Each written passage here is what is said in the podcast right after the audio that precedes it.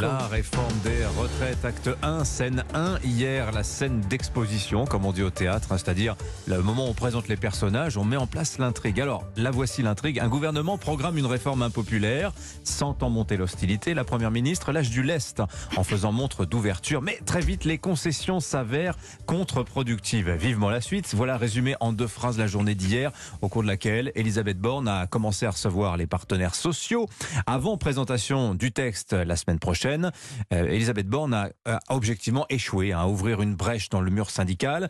Euh, dire que 65 ans n'est pas un totem, bah, ça ne lui a pas fait gagner la CFDT. Au contraire, tout ça passe pour des reculades, y compris quand elle parle du retrait, et c'est elle a prononcé le mot, d'une partie du décret assurance chômage. Est-ce que les retraites seront le dossier maudit d'Emmanuel Macron, la réforme infaisable On en parle avec nos deux éditorialistes du Club de la presse européen du jour. Bonjour Mathieu Bocoté. Bonjour. Et Louis Osalter, journaliste politique à Marianne. Bonjour. Bonjour Dimitri. Bon, belle leçon de politique, c'est même un classique de la négociation sociale. Vous recherchez l'apaisement, vous tendez la main, on vous la mord et vous renforcez l'adversaire. C'est un peu la, leçon d'hier. Hein. Oui, en fait, je comprends pas, mais même euh, au-delà d'hier, depuis le début, je, je comprends pas vraiment ce que cherche à faire le gouvernement. Emmanuel Macron, euh, dès le début de, de sa consultation sur la retraite, la place justement sous le signe de la concertation en expliquant qu'on pouvait discuter.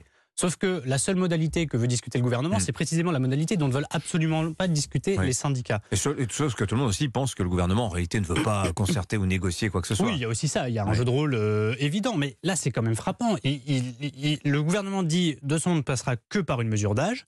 Et les, les syndicats disent c'est précisément ce dont nous ne voulons pas euh, discuter. Et c'est au passage ce qui est le plus impopulaire dans la réforme, si on en croit euh, les sondages. Moi, je ne, je ne comprends pas comment on peut afficher euh, une volonté de concertation si on exclut au début de la discussion quasiment tous les paramètres possibles d'une réforme. Parce que le hmm. gouvernement voudrait nous faire croire que l'âge, euh, la durée de cotisation même, serait le seul paramètre possible de cette réforme. Or, les retraites, ça recouvre énormément d'autres bah d'autres paramètres. L'emploi des seniors, la c'est la quantité de travail que vous fournissez, mais même la natalité, par exemple. Prenons la natalité, un sujet dont on parle jamais. Euh, plus d'enfants, et eh ben c'est plus de gens qui plus tard actifs vont payer les retraites. Prenons le taux d'emploi. Effectivement, taux d'emploi des seniors, mais aussi taux d'emploi des jeunes. En fait, le problème, c'est que là, le gouvernement s'est enfermé dans un raisonnement qui consiste à dire les Français ne travaillent pas assez. Mais on pourrait aussi retourner le raisonnement en disant en fait, il n'y a pas assez de Français qui travaillent, tout simplement. Il y a trop de chômage des, jeunes par rapport à la moyenne européenne. Il y a combien d'actifs en France Trop de chômage des seniors. Vous avez le chiffre? Moi, 39 millions, non Non, non. Il y a 29 millions d'actifs sur 68 millions. En comptant les chômeurs, du coup. Ah oui, oui, vous comptez tout le monde. Actifs. Bon, voilà. Donc, il y a des gens qui sont comptés comme des actifs par l'INSEE, mais qui en fait ne sont pas en travail, soit parce qu'ils sont en formation, au chômage. Euh, et souvent, il y en a parmi les, hmm. les seniors, évidemment. Euh, la plupart des gens qui atteignent l'âge de la retraite légale en France sont des gens qui, en réalité, ne travaillent déjà plus. Mais ça, c'est on retombe sur le débat sur l'emploi des seniors, évidemment. Mais c'est vrai que c'est la question centrale. Le gouvernement, ça part assez mal, cette euh, réforme. Mathieu Bock-Côté, le gouvernement a échoué à expliquer pourquoi il fallait travailler plus, puisque Emmanuel Macron n'a cessé de le répéter depuis un an. Ça, hein. Mais il y a une absence de lisibilité globale de la politique d'Emmanuel Macron. Je pense que c'est la première chose qu'on doit se dire. Mm. On ne comprend pas exactement quel est le cap de, ce, de sa présidence et du gouvernement qu'il soutient. On ne comprend pas non plus, quand on voit Elisabeth Borne, elle passe elle a le profil normalement techno-compétente. Donc le profil de la techno-compétente, c'est de présenter les choses de manière assez claire pour que tout le monde comprenne hmm. quitte à se positionner pour ou contre ensuite. Or, la techno-compétente change de rôle soudainement et cherche à s'improviser politique rusée. Et là, on ne comprend plus exactement ce dont il est question.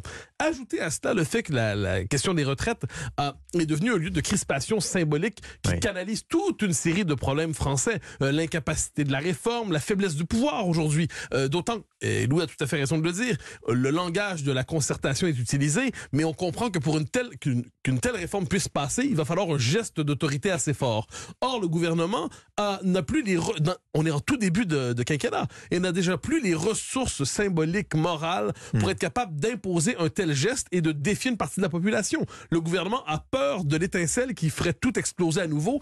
Un concept nouveau s'est imposé récemment. On parle de la gilet jaunisation. Alors, les gilets jaunes, c'est un événement. Désormais, c'est une possibilité récurrente de la vie politique. Et c'est quoi la possibilité? Est-ce qu'on peut la, ah, C'est tout simplement c'est ce sentiment qui domine chez les élites et qui est un sentiment fondé, je crois, que tout peut exploser à tout moment. Alors jusqu'à tout récemment, on redoutait la capacité de blocage des syndicats. C'est une chose, leur capacité d'obstruction.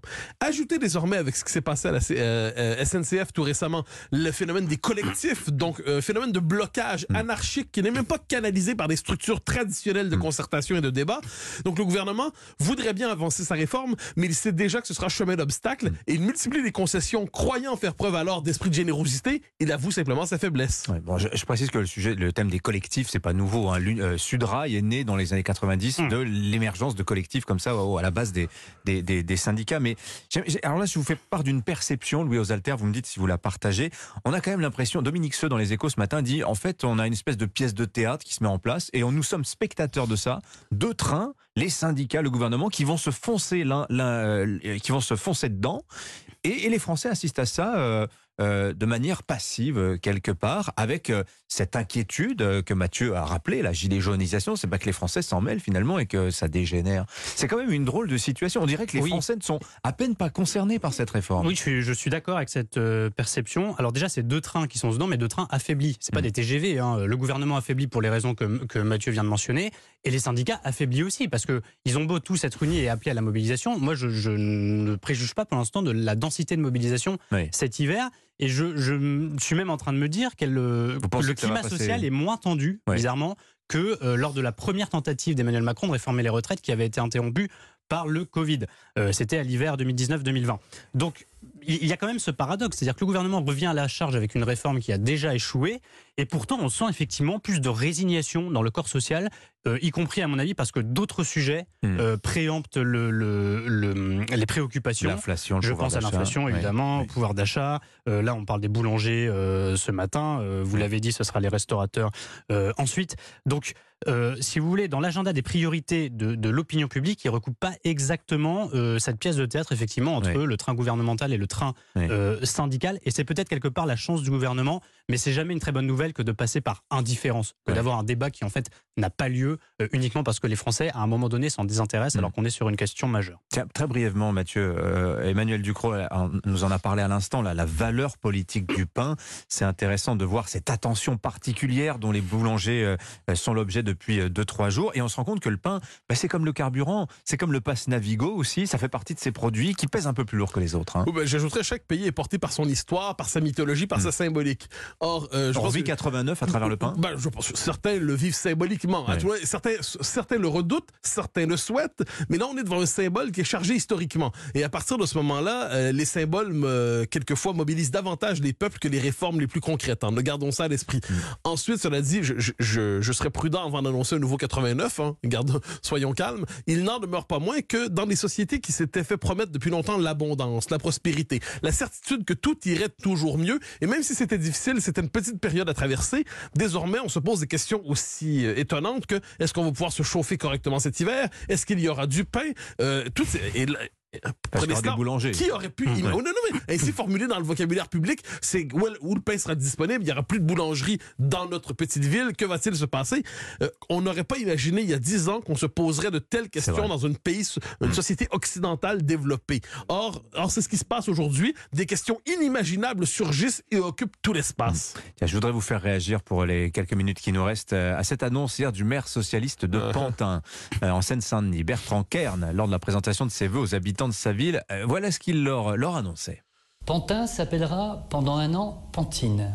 Nous rajouterons un E au nom de la ville parce que ainsi, nous voulons interpeller, nous voulons qu'il y ait une prise de conscience sur cette égalité entre les femmes et les hommes qui n'est pas encore parfaite. Voilà, Pantin devient Pantine. Je vous dis pas les jeux de mots sur les réseaux sociaux, euh, les noms de communes euh, qu'on pourrait ainsi féminiser, Macon, Macon Juan les L'hôpital Bichat, etc. Louis aux alters. Tout le monde peut pas faire ça, c'est vrai. Je vois Mathieu qui, bouillonne, c'est pour, ça, pour ça que je rigole. Euh, non, on est dans, on est dans, le, dans la politique gadget. On, parle souvent des, de la classe politique discréditée, euh, mm. des élus auxquels on ne ferait plus confiance et tout. Bah, quelquefois, quand même, il y a des élus qui mettent un peu du leur hein, dans le discrédit. C'est-à-dire que quand il a l'air éminemment convaincu. Oui, en euh, plus, euh, non, mais au début, on croit que c'est une blague. mais comme tous les autres, c'est une blague et quand on voit la vidéo, on se dit non, il a fait le, maire de Pantin a fait une vidéo très sérieuse pour dire. Non, mais c'est la bêtise qui se conjugue à l'esprit de sérieux. Je veux dire, c'est d'une imbécilité majusculaire. Il faut quand même dire les choses telles qu'elles sont. Ce type-là, très sérieux. À moins qu'il nous annonce que c'est un gag. Finalement, c'est le gag de la nouvelle année et finalement, il veut il veut pas changer le nom de sa ville. Mais non, c'est pas un gag. En fait, c'est un gag involontaire. Et là, mais ça, c'est la bêtise de l'époque. Mais c'est la bêtise. Appelez-moi Mathieuse. Euh, je vous appellerai comment Dimitra, j'en sais rien. Il y a quelque chose de, de lunaire et c'est l'espèce, c'est à la fois la novlangue, la bêtise, l'esprit de sérieux et à travers tout cela, ben, c'est le caractère loufoque d'une classe politique Ouais. qui ne sait plus quoi faire pour être à la mode. Pantin s'appelle Pantine. Louis, euh, un mot pour finir? Et demain, Berlin s'appellera Appelez-moi- Berlin. sans Louise aujourd'hui. Appelle-moi Ça, Louise. Ça existe comme prénom. Vous êtes d'une générosité. Merci à tous les deux. Mathieu Bocoté, on aurait bien discuté un peu plus longtemps des boulangers. Il y avait beaucoup de choses à dire. C'est quand même, c'est quand même très intéressant cette crise boulangère et je pense qu'on aura l'occasion d'en reparler. Merci à tous les deux.